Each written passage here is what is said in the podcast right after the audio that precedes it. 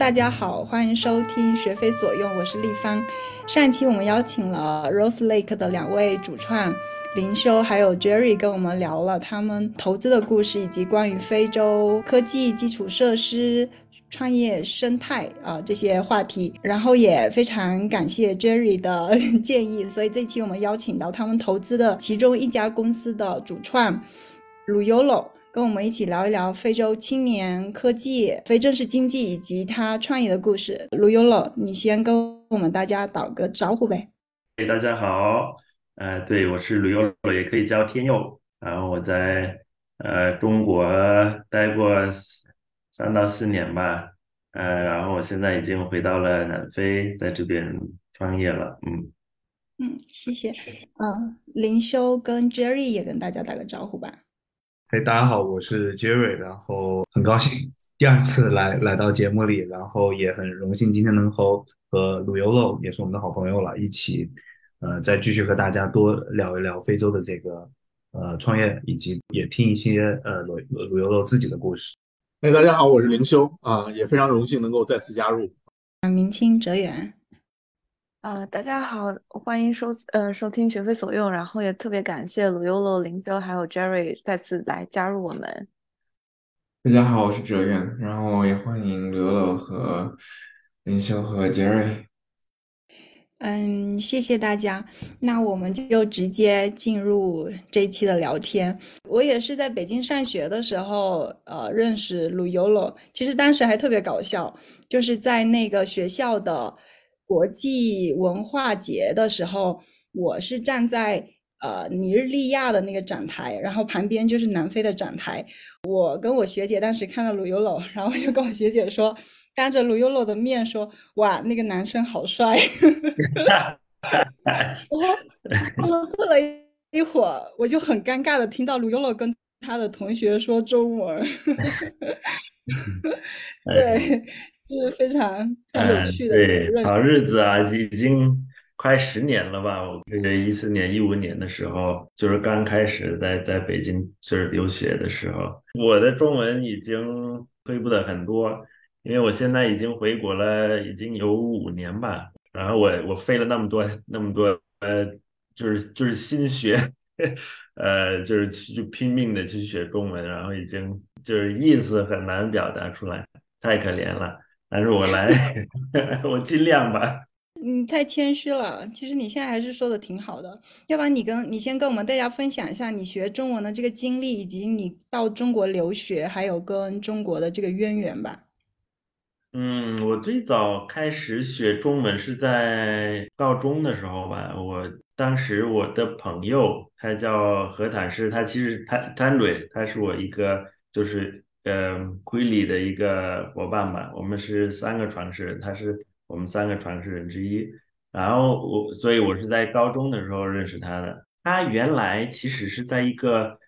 呃在南非的一个中国学校上的学，一个小学。完了，他搬到我的那个学校的时候，他呃想继续学中文，然后嗯去了这我我们这个学校是在我们那个高中是在 Grahamstown，呃，Rose 大学所在的地方，他就去了 Rose 大学的孔子学院，请他们给他开课，但他们说不行，你给一个人开课是不不呃不不不可以的，不行的，所以他就拉拢跟他一起去学学中文。当时就就就很勉强吧。我当时在学法语啊，大家都在学法语。第一次去上课以以后，我就呃感觉挺好的。那那位老师啊，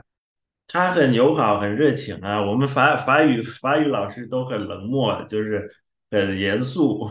就是孔子学院那个老师，他也挺热情的。所以我对我我就随后一直就是呃在学中文，然后上大学的时候就继续了。本科是在开普敦大学，呃，竞争者经济政治哲学 （PPE），同时也也在开普敦大学的孔子学院就学了中文。我就参加了那个汉语桥比赛，当时汉语桥比赛是一个比较热的一个电视节目，湖南卫视的一的一个节目。然后在那个比赛上，我就得了冠军，在南非，然后去中国参加了。然后我通过在中中国的那个。比赛，就获得了一个奖学金，拿了这个机会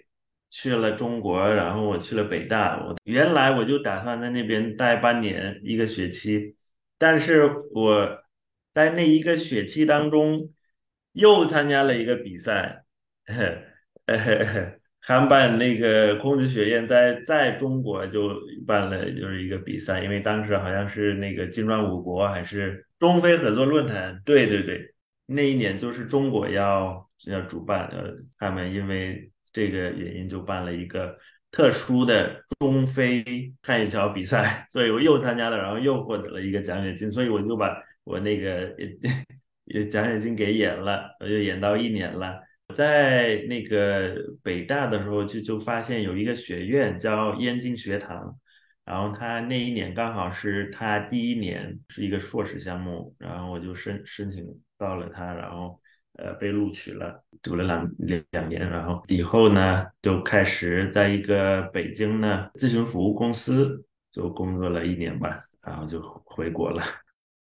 嗯，谢谢。我想问一下，就你在那个北大的时候，就你学的是啊什么专业？我知道你一开始是在国关，对吧？然后之后才到了那个燕京学堂。对，一开始是国关，在燕京学堂，我的专业是经济学、经济管理学。我觉得大概是每一个非洲人到了中国，他就会有一个一个想法吧，他就会想：哎，中国在这么短的时间内就实现了发展路径，我们在非洲怎么去做？呃，所以我一直就是。对非洲这个发展问题比较感兴趣，嗯，然后看一下，呃，怎么就是拿在就是从中国的身上去去学一些东西，然后把它拿回去转在非洲的这个呃这个语境下。对，我的论文也是围绕着这个这个主题的，嗯。我觉得这一点特别有意思，因为刚好跟林修和 Jerry 想做的这个方向其实是有一点不谋而合，就是也想看一下能够把中国的一些经验跟那个非洲的这个现实的语境能够有一个呃对接。那我就想问那个鲁尤鲁回来这几年，然后再加上疫情，为什么会突然开始决定创业，并且是做关于科技创业的这么一个方向？对。这个决定吧，应该要回到我对于就是非洲发展问题的这这个事情吧，因为我还有我那个合伙人那个呃汤瑞啊，我们一直就是包括我在中国的那时候，一直就会聊这个问题，然后呃会讨论一些想法啊。我开始工作以后，就感觉哎，我真的是希望能够对于非洲就是在发展方面的那那就是缺乏的一些方面能够做出贡献，所以我们就是开始创业吧，应该是这个原因吧。包括也就是讨论，就是我们对于非洲的这个发展，包括南非的发展，呃，要做出的贡献。它我们这个就是发展问题的一个主要因素就是工业化，就是 industrialization 还没有开始。就是我们就非洲的经济主要的那那些主要行业嘛，还是领域，主要还是矿业啊，包括农业，还没有完全就开始 industrialize。所以我们原来就想对于这个工业化的过程和那个开发和发展做出贡献，所以我们最早就开始就想在非洲生产。智能手机，这是我们最早的一个想法，但是这个对没有成功，没有成功。但是我们最早就是这个原因，就就想着非非洲这个发展问题。然后我在中国的时候，也就是得了很多启发吧。然后想法就就是把我就是所学的东西就拿回来，然后在这边做出贡献。嗯，那可能在你具体的讲这个方面之前，要先跟大家介绍一下你的。啊，创就你创业的这个公司，然后这里可能需要 Jerry 的 帮助，在一些专业术语的那个中文表达上。Jerry 其实给我给我写了一个东西，他帮我他帮我写了，我我我要不我要不读一下，然后 Jerry 可以补充一下。我们最早就开始与像就是最终消费者，就是非洲本地呃用户销售第一家智能手机。我们原来的想法是说，就是当用户就开始使用手机以后，也就开启数字化以后，我们就可以获得收入。但是啊，我们这个模式没有准确就找到这个市场和产品的契合，呃，所以因此我们就对产品和模式进行了呃调整。呃，我们现在的营营业模式是小微商家的呃数字市场，这个小规模的那个商家呃用的一个呃数字市场还是平台，呃，它就是一个电商平台，这些商家可以通过我们的呃平台呃向最终消费者提供产品和服务，呃，比如说他们可以卖呃话费啊，卖电付费电视啊。保险呀什么的，就有呃很多不同的产品和服务。这些追追踪消费者，由于各种各样的原因，很难就是触及到呃各种数字化的服务，所以他们可以通过我们这些商家去去买。就是 Jerry 可以补充一下。Jerry 给我们补充解释一下，就是意思是说，这个它是一个平台，但是它是又跟你们生产的智能手机绑定的，然后它。呃，在平台上交易的这种服务又是数字化服务，呃，还没有特别理解。Jerry 能不能再给我们用更通俗的语言 翻译一下？嗯，好呀，好呀，其实就是呃 k i b u l i 呃，鲁鲁油肉和他的公司，呃，还是向非洲的这种小微的商家提供了这样的一台呃智能设备，然后这个设备其实是一个呃这样的一个数字化的一个市场。然后，呃，这些小商家可以使用这台设备，向社区里面的终端用户去销售数字化的服务和商品。呃，例如说，呃，这个最终端的用户可以通过这台设备和这个商家来购买刚刚鲁油漏提到的保险、呃，电话费，还有数字电视的这个每个月的费用。然后未来的话，可能会有更多的，包括呃，购买商品，然后甚至是去购买不同的金融服务。呃，是这样的一个一个模式。比如说，我作为一个终端客户，我需要也用这个智能手机吗？还是我可以用我的自己的手机去加入这个平台？目前的话，这台设备是提供给商家的，不是直接提供给个人用户的。所以说，它是作为这样的一个服务点去辐射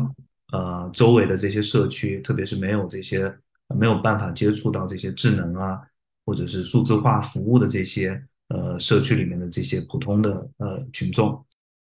下载我们的 APP 一般是小微创业者，比如说我们有很多呃清洁工，在他所所住的地方，就是呃卖这些服务，通过卖这些服务，像这个话费啊、那个电费啊、保险等等，呃，他也会赚一个呃 commission 那个手续费。因为呢，我们在非洲的基本问题，第一是。智能手机的渗透率非常低，甚至有智能手机的人，他的那个智能手手机的质量非常差，所以他能用 WhatsApp，能用就是类似于微信，能就是呃上脸书 Facebook，然后呃能拍几个照片，然后差不多了，呃，所以呢，大多数人就是没就是不能在网上买东西，所以呢，我们这个算是一个中中间的一个服务吧。我们的这些呃用户会向这些就是不能在网上买东西的人卖这些服务。呃，在南非的很多地方，呃，你要买电的话，你要去很远的地方去买，去商场啊，就是跑很远去买电。通过我们这个 APP，比如说你的邻居也可以给你买，给你那个卖。我就是有一点不明白，就是呃，我现在知道这个是商家使用这个服务，那比如说他的邻居，他的邻居怎么知道你有这个服务呢？如果邻居又不用下载这个 app，然后又不用用用那个智能手机，离，因为一般一般来讲啊，我们的用户会用 WhatsApp 去做他们的营销，呃，然后他们会在他的 WhatsApp 上报，哎，我在卖这个服务啊，我有这些产品。呃，需要的话你到我这儿来，我就给你卖。呃，对，所以他只需要他的手机，然后他就可以可以开始卖了。然后第二个问题就是，很多想创业的人，很多想就是做这种就是小规模的那个 business 的生意的人，他们没有就是资源。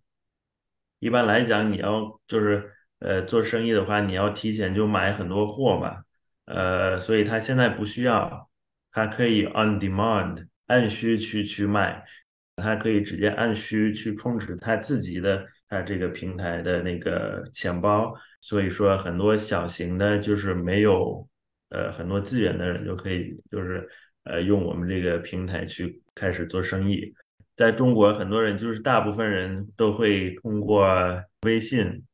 那个充电呀。一般来讲啊，在南非的话，你是普通人的话，你一般要去一个商场，要去那个超市去买。然后，所以呢，这个也是一个能够让这些在呃贫困地区的人也参与到这个经济的一个方式，通过卖这些服务呃赚钱，也给自己赚钱。所以我们有就是。一一一部分的用户是这个是他们的主要工作，一部分人也是呃把它呃当做一个就是 part time 做的那个生意，呃，所以它也是很灵活嘛，你不需要开一个店，你可以在家里坐在沙发上就可以对卖这些服务。嗯，因为刚才讲到就是说提供这个 app，然后给商家，然后商家是对接顾客。然后等于是个人。那如果你在这个平台上卖话费、保险这些的，那你需要跟正式的这些保险公司或者是呃电话公司他们之间有一定的联系，这个有需要吗？对，是是是是我们跟他们有联系的，是我们跟他们有合同的，所以呢，这个也是对于这些公司有帮助的，因为很多公司很难。呃，给这些住在贫困地区的人就卖他们的产品，就是他们就是很难难以到，就是给他们营销他们的产品，因为第一那些人就没有智能手机啊，然后就是非常难就给他们就卖卖这些产品，呃，所以其实我们这个平台也是有利于呃那些公司的，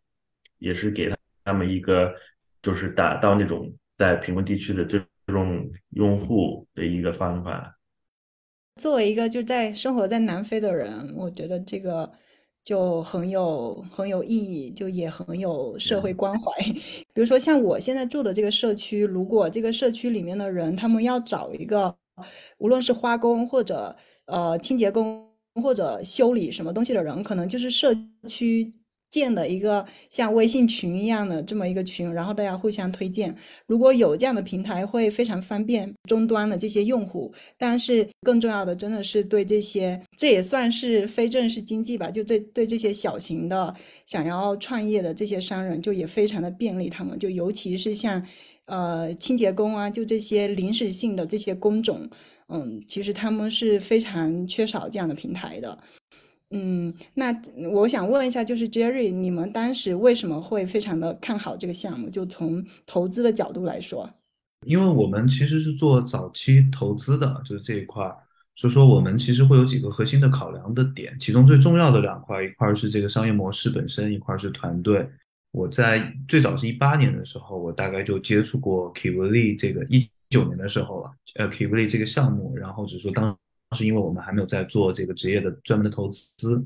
然后当呃去年的时候，林修呃又把就呃鲁游路联系呃就是最近的这个进展跟我们说的时候，就是我们也知道他在过去几年里面也作为创业者也经过呃商业化的转型、市场的验证，所以我们觉得就是不管是从鲁游路个人还是他的团队合伙人，我们是认为是一场一支非常有韧性的团队。然后，当然了，就是鲁优乐之前也在中国的经验也好，还是他们整个团队在本地以及他们希望做的这个事情，我们觉得都是非常呃认可的。然后也觉得他们是一个呃在用一个呃正确的方法在做正确的事情。对，所以说呃从人的角度，还有就是从这个商业模式，我们还是觉得未来是有很多的期望的。也当然会觉得他们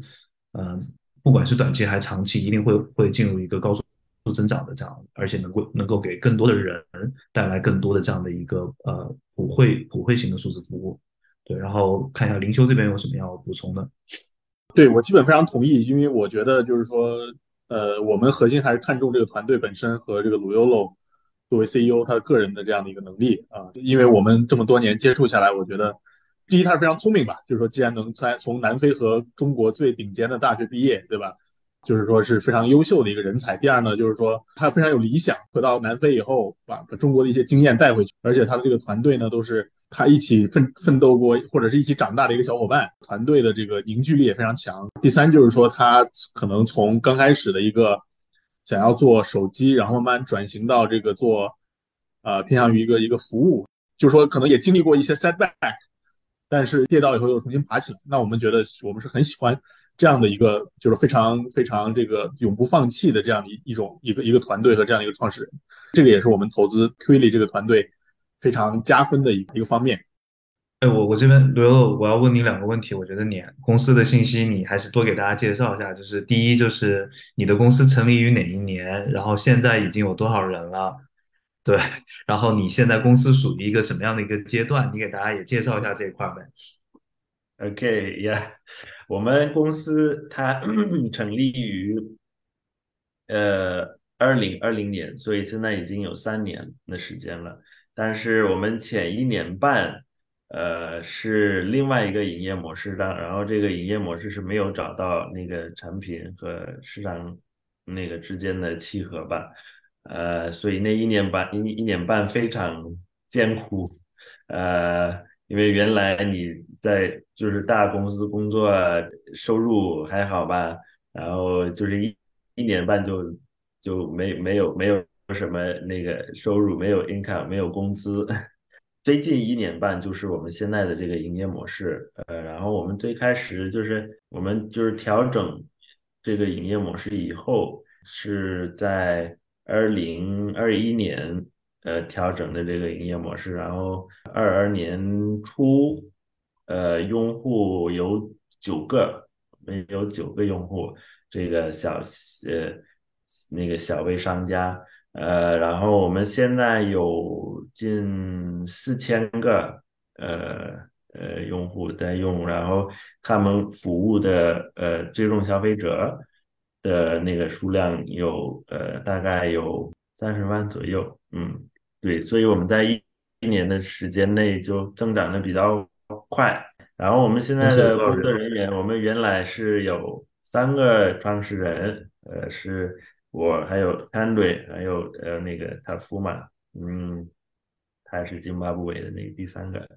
嗯，然后现在工作人员大概有呃十五个，还是主要在南非，但是希望很快就能推广到呃其他非洲国家。呃，然后你能介绍一下你平台上现在已经提供了多少，大概多少种服务，对吧？然后还有就是你的，就是买你的设备的这些呃商人，他们大概是一些什么样的人？我们的平台上提供了现在有应该有近四那四十种服务。我看一下我的 app，因为我们现在说的都是话费啊、电呀，但是其实有很多。对，有近四十种，然后大部分都是那种呃电子服务，然后一部分也是就是产品，然后一部分就是真正的货物。Yeah，，我们的用户有就是一部分是呃用我们这个 APP 来呃当做一个呃一种就是就是兼兼职工作吧，一个 part time 的一种工作。呃，会用它来给他的那个工资补补充补助，对，会用我们这个 A P P 来补充，呃，补助他的工资。这种人就是比如说有清洁工啊，然后也有就是在其他地方就是打工的人，呃，然后很有一部分是把就是奶这个 A P P 当做他们的呃工作，他们的全职，他们的真正的 full time 工作，所以这些人有。有的是自己开店的，他们会在家的，就是后面开一个店做营销，做那个 market 生意。然后有另外一一部分，呃，是年轻人刚毕业的，还是已经毕业了几年，然后还没有完完全找工作的一些年轻人，呃，非常有活力，非常就是热情，但是还没有找到工作，呃，也就有有他们，但是他们是第一次。呃，做做生意的第一次正式参与到呃经济当中的呃一一个就是人群。然后大概这些用户的平均年龄是多少？然后性别上，你有你这边有一个统计吗？平均年龄，我们大多数就我们这个用户的大多数都是呃女性，平均年龄是就是三三十到三十五左右，所以他们都其实都对就是用手机啊，用智能手机用技术还是比较熟练的，对，所以他们就是有那些活动给他们就是。教他们怎么用，以后他们用的，呃，就是会学学的很快。对，然后我也补充一下，就是从就是因为站在投资人的角度嘛，就是一个公司发展的快不快，也可以看它融资的一个速度。所以从我们从去年开始投到现在，其实呃就是 Kvili、鲁 o 他们其实已经呃在融第二轮了、第三轮了，甚至是，所以说其实还有蛮多的。国际的投资人其实还是在追着呃 k i b i l i 的公司在跑的，希望就是能加呃加呃参与到他们的这样的一个，或者是能加入他们这样的呃公司，能能享受到他们公司增长这样的一个红利吧。我想回到之前鲁 Yolo 还有包括林秀跟 Jerry 都有提到的，就是呃我知道刘若从在中国开始就一直关注这种发展的问题，然后我想能不能结合你。现在的这个创业项目，具体跟我们分析一下，呃，哪一些中国的经验给了你启发？然后你是如何呃应用到现在的这些项目里面？哇塞，OK，行，我在中国的时候，我们当时呢，我我我就是一五一，就是从一四年一五年的时候，呃，我们当时，然后北大也在中关村，所以。那边也有很多 startup 就在就是开始，我记得当时就是最热的、最大的是 OPPO 的故事，还有就是包括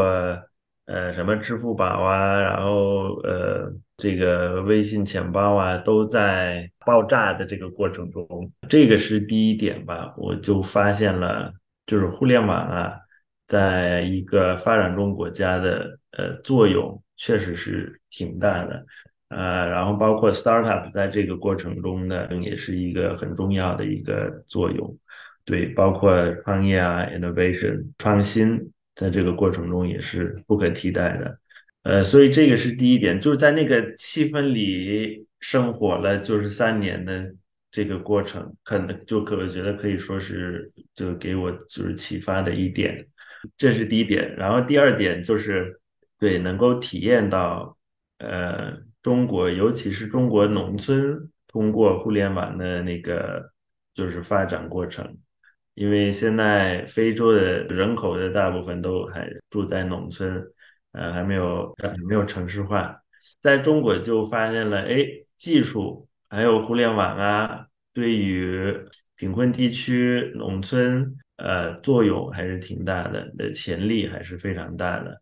非洲的情况，也就是我们的基础设施呃挺差的，很多人就用不了呃很多服务，包括互联网呃能带来的一些作用和服务，他们都用不了，因为没有没有呃技术，互联网的渗透率也非常低，所以呢，我们就不就看这两个问题，呃，我们就决定按照我们现在的营业模式走的主要原因吧。关键就是说，我们想要对于非洲的，就是发展的那个过程，要做出一个贡献。然后，我们的现在的这个营业模式，呃，是因为现在在这些贫困地区的人，现在可以通过我们的 APP，通过我们的平台赚更多钱。我们的小呃规模的这些商家也可以呃给他们的。呃，communities，他们他的社会吧，买不到、用不到这些就是互联网还有数字的一些产品的人，他就现在可以给，就是让他用，他现在可以用得到。为了让我们的听众能够更好的理解这个项目的意义以及它可能存在的这种呃前景，嗯，我们可能需要对南非的一些现状，就是跟大家呃就分享一下。比如说，我们刚才提到了很多次的这个词“非正式经济”，然后能不能请卢优乐和呃 Jerry 或者林修就跟我们分享一下，就你们在你们的这个体验里面，在你们的认知里面，关于非正式经济这个模块的理解？那我我用我们这个平台来来就是当当个例子吧，比如说你作为一个就是小型那个商家，你为什么会选选择这这种工作吧？你就是卖话费、卖那个电电费啊什么的，为就是为什么会有人选择做这个？是因为我们在南非的失业率是很高的，非常高，现在已经高于百分之三十。然后在年轻人当当中是百分之六十以以上，很多人包括就是主要是年轻人是没没有就是参与到经济的一个方法，呃，所以他要找自己的办法嘛。然后我们这个平台是有利于这种人，呃，想自己找办法，就是给自己赚钱，就是参与到经济当中。啊，这这也可以算是一种就是非正式经济吧。非洲的非正式经济应该是就是近就是呃百分之八十吧，就是占我们就是整个呃 GDP 的百分之八十，就是整个非洲。南非稍微低一点吧，但是但是我们的非非正式呃经济是就是占我们整个经济很大的一个比例。像这些给大多数人一个就是自己创造自己的工作的机会，呃，是很重要的。我觉得那个 informal economy 这个里面，就是呃，就是我用简单的话再总结一下，就是呃，我们可以理解为这个 informal 的这个非正规经济、非正式经济，它其实是在没有政府监管下的一个合法的商业活动。呃，从定义上大概是这么一个定义。那我们。作为一个中国人，我们可以简单的把它理解成这种街边的小贩，对吧？然后在路上，以前在路上跑这个摩呃跑这种运输的这些，比如说摩的的司机，对吧？然后包括我们常说的这种个体户，其实我们都是在非洲的定义里面，其实都是一个非正规的这样的一个一个呃一个一个经济体。然后当鲁油肉提到的那个呃之前提到的就是大家作为第二个兼职的这样的一个工具，其实在我们当今的中国社会。又变成了一个常见的，很多人都会还其实会有去找一些兼职，对吧？不管是做网红也好，还是直播带货，还是去做这种社区团购，其实和现在旅游了看到这种非洲的情况其实也是类似。大家也会可能就是年轻人当时当这个呃工作机会可能经济不是那么上行的期间，都会有这样的一个需求去去去扩扩充自己的这个呃经济，或者是找找到一个新的这样的方式来让自己的生活更好。我觉得，我觉得是这么这么样的一个情况。就我，比如说我了解了南非的这个失业率，经常是差不多到百分之四十，然后像津巴布韦更夸张，可能经常是到百分之啊七八十。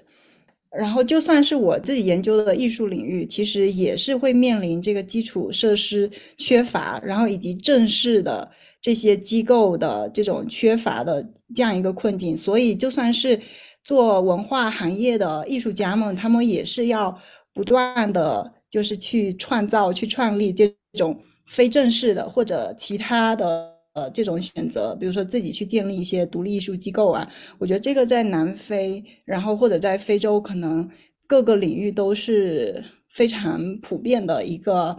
呃现状吧，就生生存所需。所以这些非正式的这些呃经济模式，然后以及这些。临时性的这些这些工种，就是对于普通人的生存其实是非常重要的。然后，其实我们也知道，按照非洲的这个人口比例来说，比如说在呃津巴布韦，可能百分之六十以上都是三十五以以下的年轻人。然后整个大陆来说，可能都是百分之六十，可以说都是青年人。所以说，这些非正式经济的主体，呃，以及包括可能很多创业者的主体，也都是。呃，青年人，然后可能想请鲁尤洛，就是跟我们分享一下，嗯，比如说你怎么看待，或者说你怎么理解，比如说南非吧，就青年人整体的这种呃生存状态，然后他们他们跟这种基础设施啊，然后科技啊，就是这方面的这个呃关联。嗯，很大的问题，就是在非洲还有南非的呃基础设施的一个缺乏呢，是我们这个呃失业率以及就是企呃，就是贫穷问题的呃一个就是主要的一一个因素吧，呃，因为年轻人的潜力吧，创造工作、创造就是新的机会的潜力是挺大的，只要给他最基本的工具，他就可以去创造自己的机会，创造工作，积极的去参与到经济当中。呃，但是我们现在就是在没有就是互联网的一个就是最基本的基础设施的情况下，还有其他的很基本的基础设施，电呀、呃路什么的都是很缺乏的、很差的。呃呃，所以现在对呃这些非常有潜力的人，就是呃这都呃都是障碍，都是他们参与到这个经济当中的很大的障碍。所以这一点就涉及到了就是政府啊的一些因素，呃，但是呢，我们就是作为企业家，作为年轻人，还是可以对于解决这个问题做出贡献。比如说这个基础设施的问题，我们这边就是原来想卖呃低价智能手机的原因，是因为我们就把这个手机视为一种基础设施，它是一个参与到本国。包括国际经济的一个方法，所以呢，在非洲，呃，这种技术还有互联那个技术，还有就还有互联网的那个作用，还是非常非常呃重要的。对，我觉得我刚才就问题真的问的很大，但是我觉得你这回答特别好，因为我就就我们拿一个具体的例子来说，就比如说这个用电的问题，呃，像现在在呃约堡。在大部分地方停电都是六级以上，就是六级限电，也就是说每天有十多个小时的停电。开普敦可能好一点点，开普敦现在应该是五级限电，可能差不多了吧，也差不多了。对，也有八个多小时了。嗯嗯，但我会觉得，我觉得南非的基础设施应该能够提供更好的市政服务。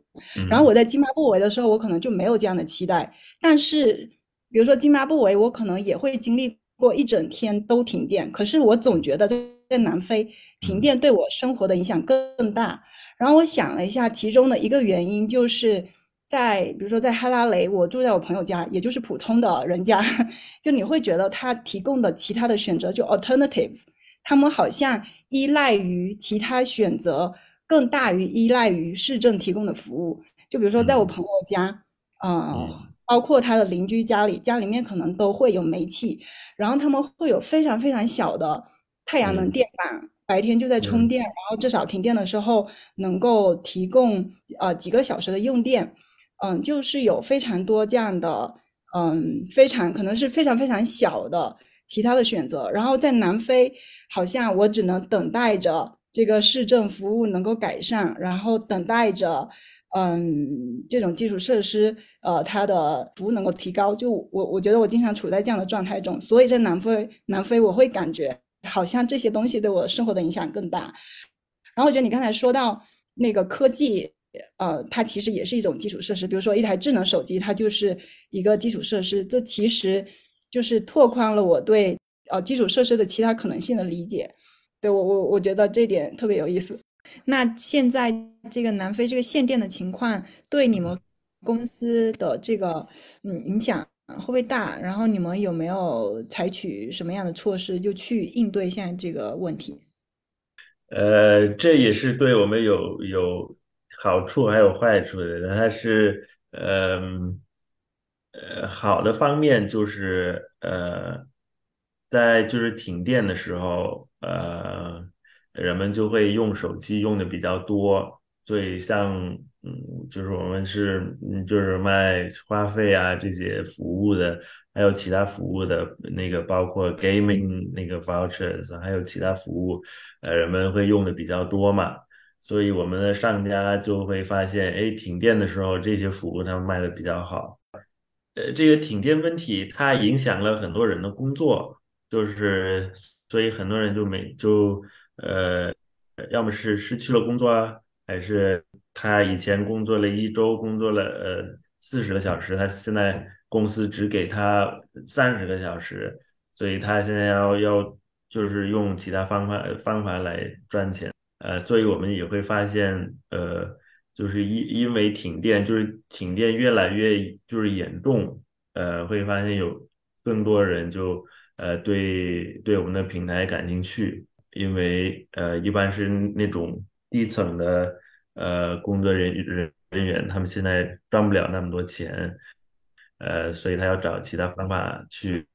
呃去那个替代，呃给自己那个赚钱。对，我然后我们我们的 APP 上也有。也有产品，也有也有一个那个商场，就是类似于呃亚马逊呀，还是淘宝，也是有也有我们的小商场，呃，然后那个商场里面买会卖很多呃很多停电的那个备那个设备，包括那些灯啊，就是停电就是停电的时候用的那个灯，那些 torches，呃，还有很多像类似于就是充充电宝啊，还有其他电池啊。所以啊，对，在某方面，呃，那个停电的现象还是对对我们有好处的。但是在另一方面，嗯，我们也也是卖那种那个付费电视的，电视你看不了，就是很多人就已经呃不买了。呃，像那个 DSTV 那个呃，还有我们的那种，就是中国那个四大四大时代，现在很多人就就就不会付他那个他的那个费，呃，因为他就发现，哎，一天呃停八个小时的电，他就呃不不不划算吧，所以他就会呃影响呃我们就是另一类的一些产品，所以。都有吧。我预设的真的是停电可能会非常的影影响你们这个平台，甚至这个平台的运行。然后没有想到，在某一些方面，它会成为一个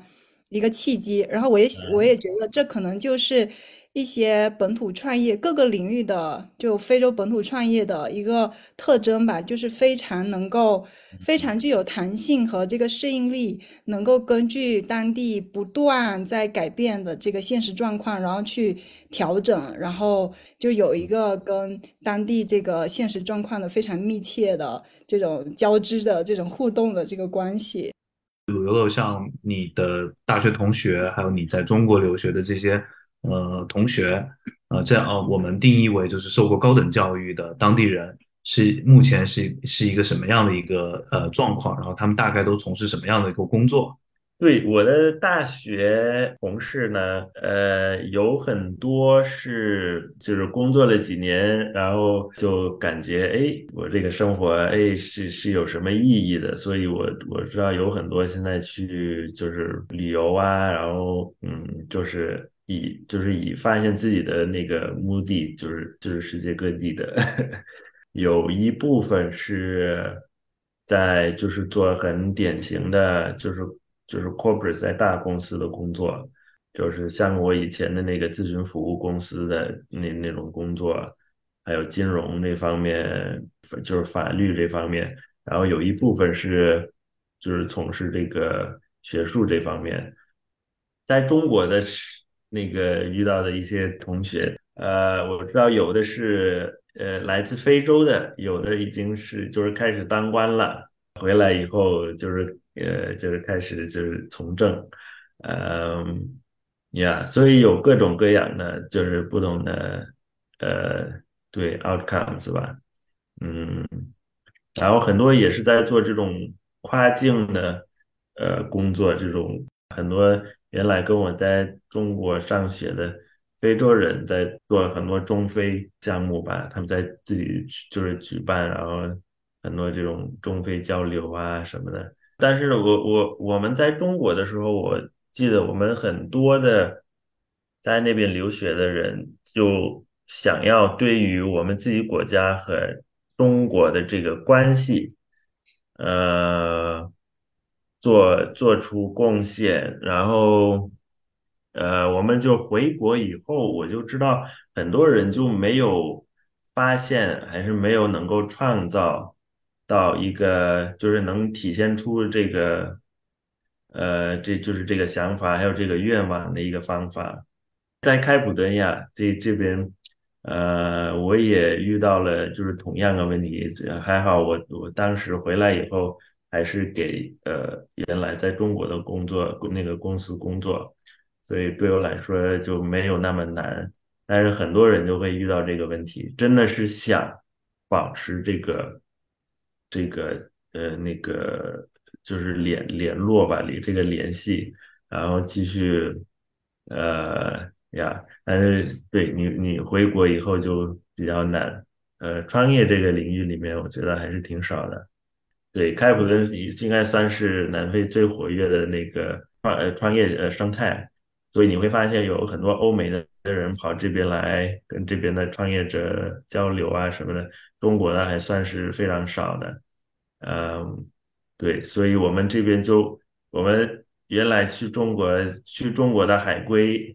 呃，已经就是还是呃比较难就保持这种。就是我们对中国的这个 passion，呃，现在就是南非，就是大概年轻人里面能够进大学的这个，呃，比例大概是多少呀？你你有大概的一个数据吗？或者呃，这个数字我就不知道，但是我觉得最重要的一个数字就是说，开始小学的人，就是会会高中毕业的。那个人数，呃，是就是开始小学的一半儿，所以说记得去年的数字就是，呃，好像就是十二年前开始的小孩儿，就是开始上学的小孩儿有一百多万吧，呃，然后最最后呃毕业的，呃，就是高中毕业的人有这个数的一半儿吧，差不多。上大学就是大学这方面，我就也不太清楚。但是像我们这个发展中国家，你确实，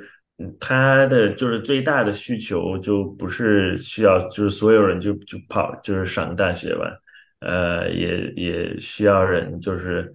focus 在不同的方面，呃，我觉得我们就是上大学的比例还算是就是在发展中国家的这个情况下还算是。比较多的，呃，但是我们这个经济的那个最大的需求就不是就更多大学毕业的人，确实是更多有其他技术的人。嗯，没有进入大学的这些年轻人，他们一般都从事，如果有工作的话，一般是从事什么类型的工作？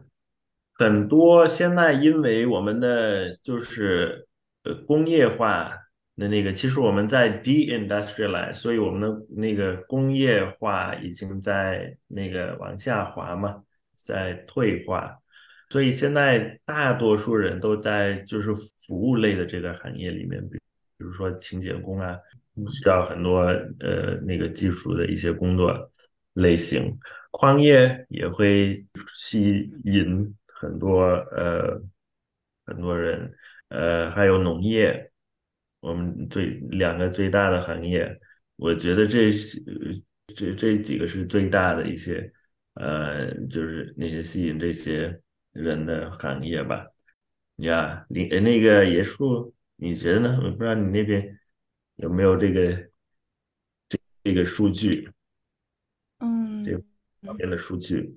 我我没有我没有数据，但是确实是，呃，就是你刚提到的这些。工作领域里面可能会看到的，就大部分都是年轻人。然后比如说在约堡，约堡你可能在街上看到很多，嗯，职业的拾荒者，我不知道 reclaimer，他们这边叫 reclaimer，就是那个 cash reclaimer，嗯，他们 association 就就可能你在街上看到像拾荒的，然后像在街头看到就是看车的、擦擦洗车辆的。然后可能会站在路中间就卖一些小商品的，然后甚至有很多无家可归的，然后就在街头只能通过乞讨生活的，嗯，就在这些地方，你可能看到的很多都是年轻人，对，嗯，对，但是归根结底呢，我们这个就是年轻人当中的那个失业率，就是呃，它近百分之六十，所以我们还是。就是大多数年年轻人都是没完全没有没有工作的，嗯，呃，所以你你就会发现，就是有很多年轻人，他们就是能够去就是读书的，还是做什么就是短的一个课程啊，还是什么呃，类似于就是夏令营的，或者就是做这种 short course，他们是连续就是呃做这些呃呃课程啊，还是会连续就是做一些课程，他还会意图呃把自己的 qualification 还有他的技术给提高。他的学术那个就是水平给提高，这都是为了找工作。嗯，你会发现有有人他他连续就是继续就是学习，嗯，然后找不到工作。我我想问一下，就是不知道鲁游罗会不会了解，嗯，比如说无论是呃官方的还是或者是民间的一些组织，就是对青年人的这些。呃，在正式教育之外的这种，就比如说不是在小学、中学、高中、大学这种正式教育之外的这种技能培训，不知道这边的这个政府跟民间做的怎么样？你不知道你会不会了解？嗯，有，这是有的，但是主要是呃，像就是呃 NGOs 来来举办的一些项目。所以这就是非政府呃组织呃举就举办的，比如说呃有一个，其实我们那一个那个合合作机构呃叫呃 Harambe Youth Employment Accelerator，呃，它呃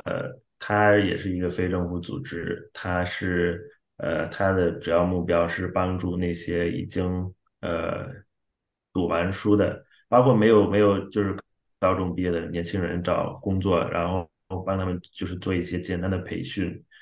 嗯，对，所以他们就是在他们的那个 network 里面的年轻人还是是特别多的，就是超过一百万的，就是没有没有工作的，然后有一些培训的呃年轻人还是找不到工作的年轻人，所以他们是呃应该算是。呃，我们就是南非一个比较大的呃这种呃非政府组织，就是在帮这些就是提供一些培训呀，然后包括跟呃像我们一样的呃公司合作，呃来给这些年轻人就是更多就是工作机会，就是自己就是支持自己赚钱的那个机会，嗯呀，所以这个是有的很多很多，因为我们这个。问题是，呃，很吓人的吧？我们这个失业问题，就是尤其是是在年轻人当中，所以有你会发现有很多像这种非政府组织在举办这些这些项目啊，提供培训呀。罗总，你能在最后再从你的角度，你希望你自己的这个产品未来会变成什么样的一个产品？到底，嗯，就是你希望它最终是个能够给当。当地人提供什么样的一个服务，或者是是到底能够做到什么东西？主要想让它变成一个能够让大多数非洲人参与到就是互联网的这个经济当中的一个一个工具吧，一个能够呃允许就是呃现在就是没有机会呃就是参与到我们这个就是那个正式经济的。呃，人一个一个呃，就是给自己就是创造工作，创造一个收那个赚钱的方式的一个工具，而且呃，想让它变成一个呃，能用让现在用不到互联网用就是呃，而且就是享受不到互联网能带来的一些好处的一些一个一个方法。要要让他做一个让大多数非洲人能够接触到互联网能带来的好处，像像中国吧，最后大家都会有智能手机，大家都会自己能够买去买这些服务啊，所以我们最后也想就是变成一个针就是一个呃针对呃这这种消费者的一个平台，但是我们现在在就是智能手机渗透率低的情况下。还有那个互联网渗渗透率低的情况下，我们就是要通过这些我们这些小那个呃小型的商家呃去提供这些服务，让让人们去接触这些这些服务。但是我们最后就希望，也就是一个所有人都能够接触到呃的一个呃一个渠道。哎，这块我到时候稍微补充一下，就是啊，鲁油肉说到这种商业模式，其实他呃现在做的东西有点像，就是五年前、六年前我们在学校门口看见的那些呃商店的那些呃呃呃那些小商店嘛，那些老板能够帮我们去呃代购，以前是游戏点卡去代购各种东西，甚至是帮我们去去去办理手机开户各种业务。其实其实我觉得他们现在是做了一个数字化的这样的一个。一个我们在学校门口以前常见的这种社区店的这样的一个一个一个角色，但是我觉得鲁油肉说到就是他可能因为你也几年没来中国了，希望你有机会最近能来中国一趟。其实现在这种模式并没有在中国消失，我们可以看到在疫情期间成长了很多中国的模式，像美团团，对吧？然后中国也新出现了一个叫团长的这样的一个职业，他其实也是一个人。他拿到用智能设备，因为所有人都有智能设备，但他是代表整个社区去集中采购一些物资、采购一些服务。那通过他一个人的这样的统一的，把以前的小单变成一个大单，也能够第一能够提高整个采购的效率，然后然后也能给就是周围的邻邻居通过这种集采带来更便宜的服务。其实这种模式并没有消失，只是说是我们通过你，我们可以看到，就是当你这个这个产品完善以后。它未来的趋势在中国又又出现了，那它一定会变成一个非洲版的这种美团团或者是团长的这样的一个赋能的工呃工具。所以我觉得就是虽然中国整个过程十年中发展很快，但是这样的一个商业模式，其实在某种情况下它又会重新的出现，只是它去解决了不同的问题。对，从我个人的角度，有一点其实我是希望就是如果有机会，呃，包括中国的出海企业也好，还是在中国在。呃，要来非洲这个开企业的这些呃大公司也好，其实大家一定要考虑到，就是非洲的这个目前这个呃年轻人的数量，然后以及它较高的失业率，也就是希望大家能够呃一起了，就是在考虑到经济效益的同时，也够也会为当地年轻人创造更多的这样的一个就业机会。我相信像鲁油肉说的一样，很多年轻人只是没有工具，没有机会。当你给他这样的一个工具，当你给他这样的一个机会。我觉得他们一定会努力的，呃，创造更多的经济价值，然后，然后来改变整个当地的这种生活生活结构和社会结构的。所以，我其实也呼吁一下，就是大家在，呃，特别是中国的一些企业吧，出海也好，还是怎么样也好，其实可以可以多考虑一下，呃，这一块。啊，今天特别感谢鲁优乐来跟我们分享了就这么多，呃，非洲当地的情况，以及他们他的创业故事，以及他公司的一些，呃，基本状况。啊，就让我觉得又有了更多的可能性，就在南非的这个语境下，然后也非常希望，嗯，你们这个公司能够就很快发展更快，然后推广到非洲的其他区域，然后也特别感谢 Jerry，不仅补充了非常多的信息，还跟我分担了 主持人的工作。然后，对，然后以及最后的这个呼吁，也希望有更多人能够听到吧。就是在，呃，我们一直说的中国经验跟这个非洲本土现实的这个对接上，就有一些更具体的这些，呃，合作。然后，对，谢谢大家，就谢谢林修 Jerry 陆游了。然后以后谢谢薛飞，薛飞所用是吧？感谢。感感谢旅游了，感谢天佑，也祝也也祝你们的这个博客，呃呃，就是成功吧。然后，呃，对，很荣幸能够参与参与到你们这个博客，Thank you，下播的 Angles。